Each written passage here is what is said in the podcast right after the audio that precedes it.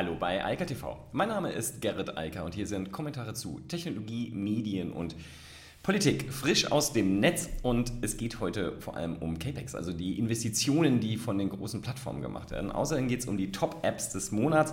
Dann geht es um China und die Regulation von Technologiekonzernen, das Homeoffice, einmal mehr die Frage, wohin sich Clubhouse entwickelt und wohin sich die Wall Street Bets entwickeln. Das ist ja auch spannend. Ist zumindest der Subreddit, denn der Rest, also GameStop, ist ja schon Geschichte. Nichtsdestotrotz möchte ich zuvor erstmal ein Bild, was ich vor einer Stunde geschossen habe, hier zeigen, weil es einfach total witzig war. Ähm, Münster geht ja gerade im Schnee unter. Es, es äh, es gibt ja kein Chaos oder irgendwas, aber es ist schon interessant, wenn hier so, ich weiß nicht, 30 Zentimeter Schnee am Stück fallen und es schneit immer noch. Und wenn man dann zugucken kann aus dem Bürofenster, wie der Schneeflug vom Abschleppdienst abgeschleppt werden muss, also auch weiterhin die Straße nicht flügt. Ähm, das, der Vorteil ist, die ganze Innenstadt ist mittlerweile autofrei. Hier passiert gar nichts, außer man geht zu Fuß, denn selbst das Fahrradfahren ist natürlich unmöglich. Also also ich weiß, zumindest habe ich noch keinen gesehen, der es versucht. Ähm, man läuft und dafür ist ja jetzt auch sehr viel Platz. Denn ähm, ja, keine Autos auf der Straße, keine Fahrräder. Funktioniert hervorragend. So, jetzt aber zu den Plattformen Nomex. Das ähm, Finde ich, ist ein sehr cooles Blog, aber äh, vorher hatten sie jetzt nochmal einen schönen Artikel zum Thema CAPEX, also den Investitionen, die vor allem von den ganz großen Amazon, Google, Microsoft getätigt werden und wie die Investitionswilligkeit in die Zukunft, vor allem in neue Technologien aussieht. Und dies ist sehr, sehr lesenswert ähm, und äh, sehr spannend, wie sich dort einzelne Teilnehmer, Amazon, ähm, dort entwickeln, während andere, Google, sich nicht so doll entwickeln. Aber ich schmeiße einfach mal die Zahlen an die Wand, dann ist das, glaube ich, mehr als selbsterklärend. Also, ähm, wenn man das mal aufs Jahr sieht, äh, dann ist es erstmal insgesamt auf mittlerweile fast 100 Milliarden Dollar äh, angestiegen, das Gesamtvolumen, was dort so ähm, in die Zukunft investiert wird. Also das Investitionsvolumen der drei großen zusammengenommen, also komprimiert, äh, nein, aggregiert. Ja? Also fast 100 Milliarden US-Dollar. Das ist schon mal groß. Und wenn man sich dann anschaut, wie die Entwicklung aussieht,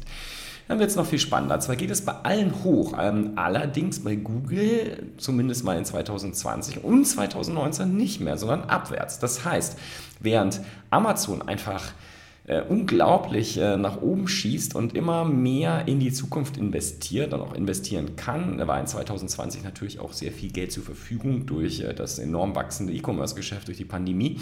Und bei Microsoft ist auch kontinuierlich jedes Jahr nach oben geht, immer mehr Geld in die Zukunft investiert wird. Also in Themen wie Cloud, Robotik, AI etc. Alles, was sozusagen zukunftsträchtig ist, geht es bei Google abwärts. Und das ist äh, schon spannend, dass äh, die zumindest in den letzten zwei Jahren, also jetzt schon zwei Jahre in Folge, die das Investitionsvolumen runterfahren, was dazu führt, dass Microsoft mittlerweile genauso viel in die Zukunft investiert wie Google. Das sollte man schon mal im Hintergrund äh, behalten. Ähm, das betrifft aber übrigens, dieses ganze Investitionsvolumen betrifft halt nicht nur ähm, die, den Tech-Bereich, sondern man muss sich einfach anschauen, wenn man das vergleicht, ähm, auch mit anderen Unternehmen, die nicht aus dem äh, digitalen Internet Technologiesektor kommen, dann ist Amazon trotz allem führend und zwar mit weitem Abstand. Das ist äh, unglaublich faszinierend. Die werden dann gefolgt von Samsung und erst auf Platz 3 kommt Toyota. Toyota gibt aber nur etwa die Hälfte dessen aus, was Amazon an, in, also an Investitionen und Zukunftsforschung dort ausgibt. Ähm, dann kommt Amaco und dann erst Google und dann kommt Volkswagen immerhin. Ähm, gibt ein Drittel aus, was Amazon so investiert. Und dann kommt Microsoft schon, die mittlerweile fast genauso viel ausgeben wie Volkswagen und Google, wie gesagt. Also ähm, da ist etwas enorm in Bewegung und das hat natürlich enorm mit der Economy of Scale zu tun, die halt gerade in dem Plattformgeschäft unterwegs ist und wo halt gerade natürlich die digitalen Spieler besonders stark sind. Und die äh, spannende Frage, die sich daraus äh, einfach ergibt, ist, wohin entwickelt sich das denn noch weiter? Denn äh, wenn die anderen klassischen Unternehmen immer weniger in Zukunftstechnologien investieren, dann werden die einfach nur noch stärker abgehängt. Das ist zumindest mal die Logik. Und wenn man sich dann nochmal Amazon im Detail anschaut, das ist halt unfassbar. Also die Geschwindigkeit, mit der dort investiert wird, ist einfach nur faszinierend. Und das liegt natürlich auch ein bisschen daran, dass Amazon halt nicht so sehr hasst, wie Cashflow zu produzieren und überhaupt Profits abzugeben, sondern sie sind halt sehr darauf, äh, sehr daran interessiert, immer das Geld, was sie erwirtschaften, sofort wieder zu investieren. Und deshalb äh, ist halt, also diese enorme Investitionswilligkeit, die Amazon da hat, ist halt unglaublich faszinierend, sorgt dann natürlich auch dafür, dass Amazon so unglaublich erfolgreich ist, weil sie halt immer wieder plötzlich als Technologieführer an irgendeiner Stelle dort verfügbar sind. Ich sage nur Stichwort AWS, hatten wir jetzt oft genug. Das ist halt etwas, also über Jahre aufgebaut wurde, aber es gibt halt viele andere Bereiche, wo Amazon ähm, dann auf einmal als Marktteilnehmer überhaupt erst wahrgenommen wird, obwohl sie da schon in Jahren zuvor sehr viel Geld investiert haben. Und äh, wie man hier sehen kann, halt auch mit steigender Frequenz, also sie investieren immer mehr.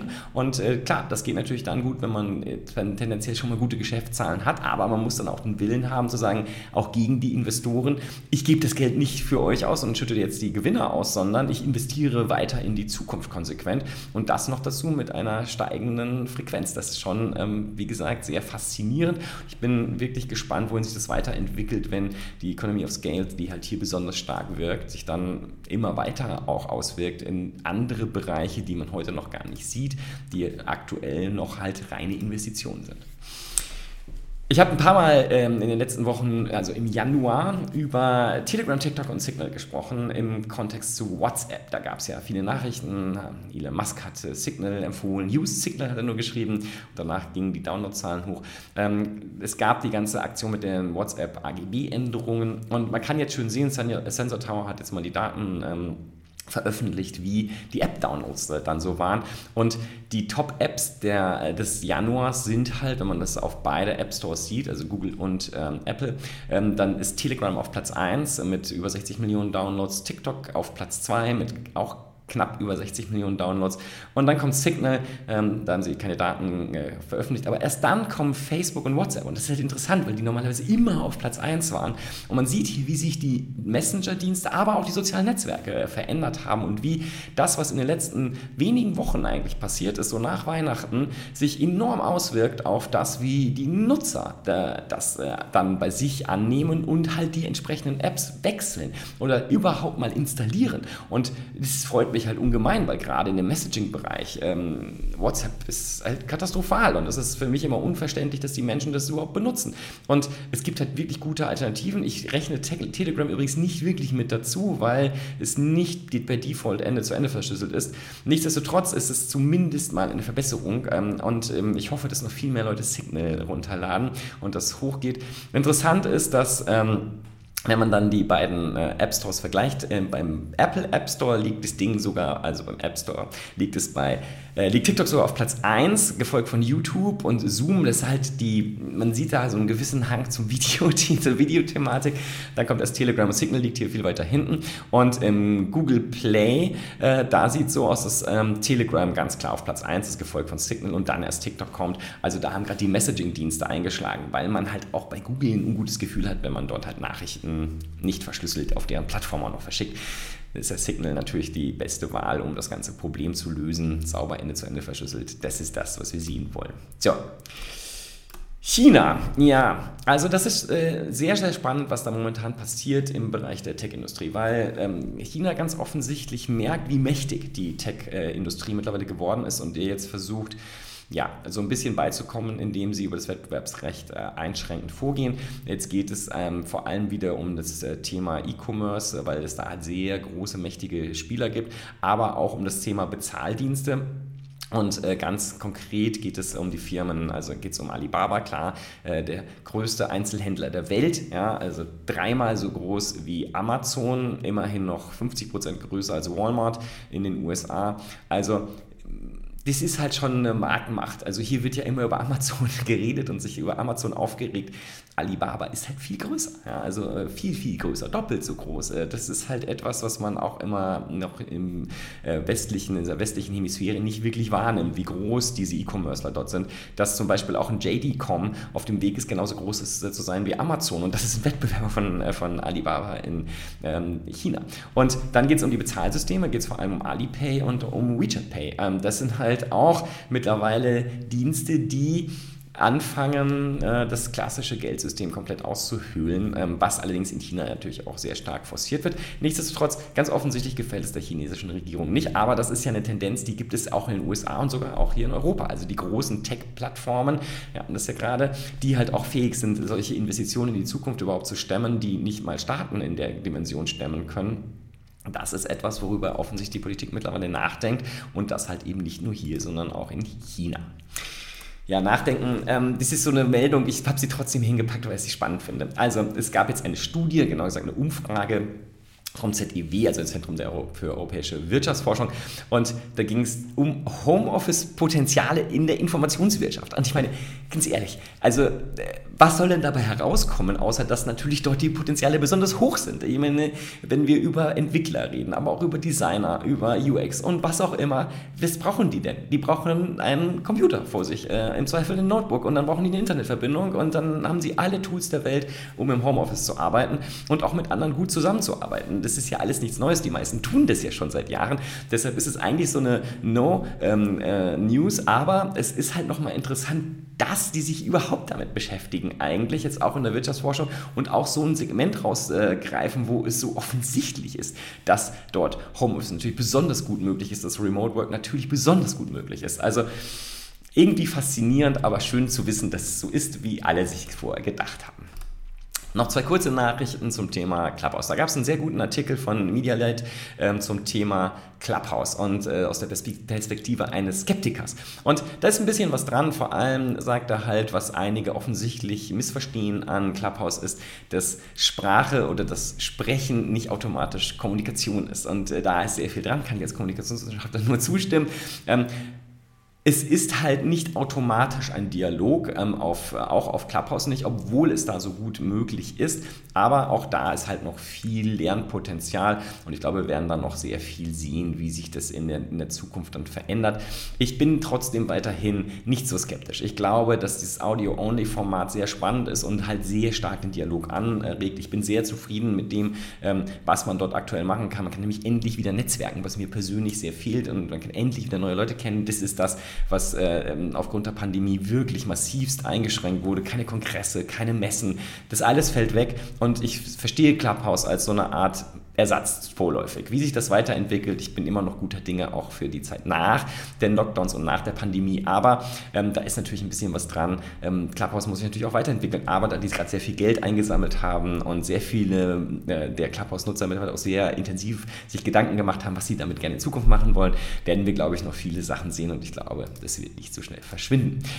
Verschwunden sind allerdings jetzt ein paar Moderatoren aus dem Wall Street Bets äh, Subreddit, denn Reddit hat sich dann doch jetzt mal eingeschaltet und sozusagen Content-Moderation auf Moderationsebene durchgeführt.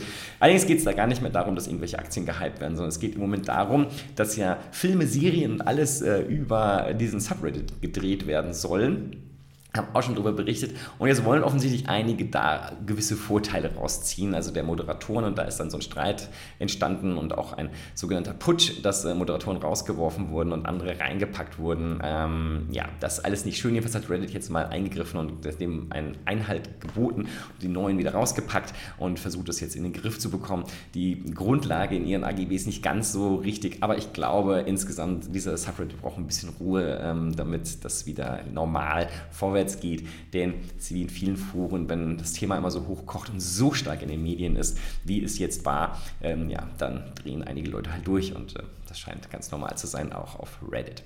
In diesem Sinne, ich wünsche eine wunderschöne Woche allen außerhalb des Münsterlandes.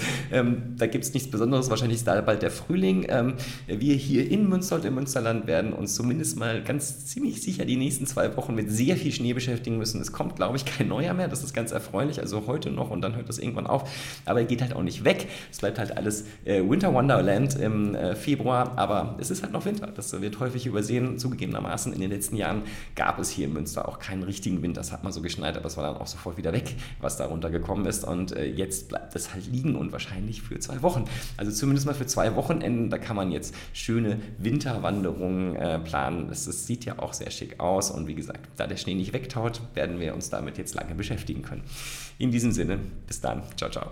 Das war Eika TV frisch aus dem Netz.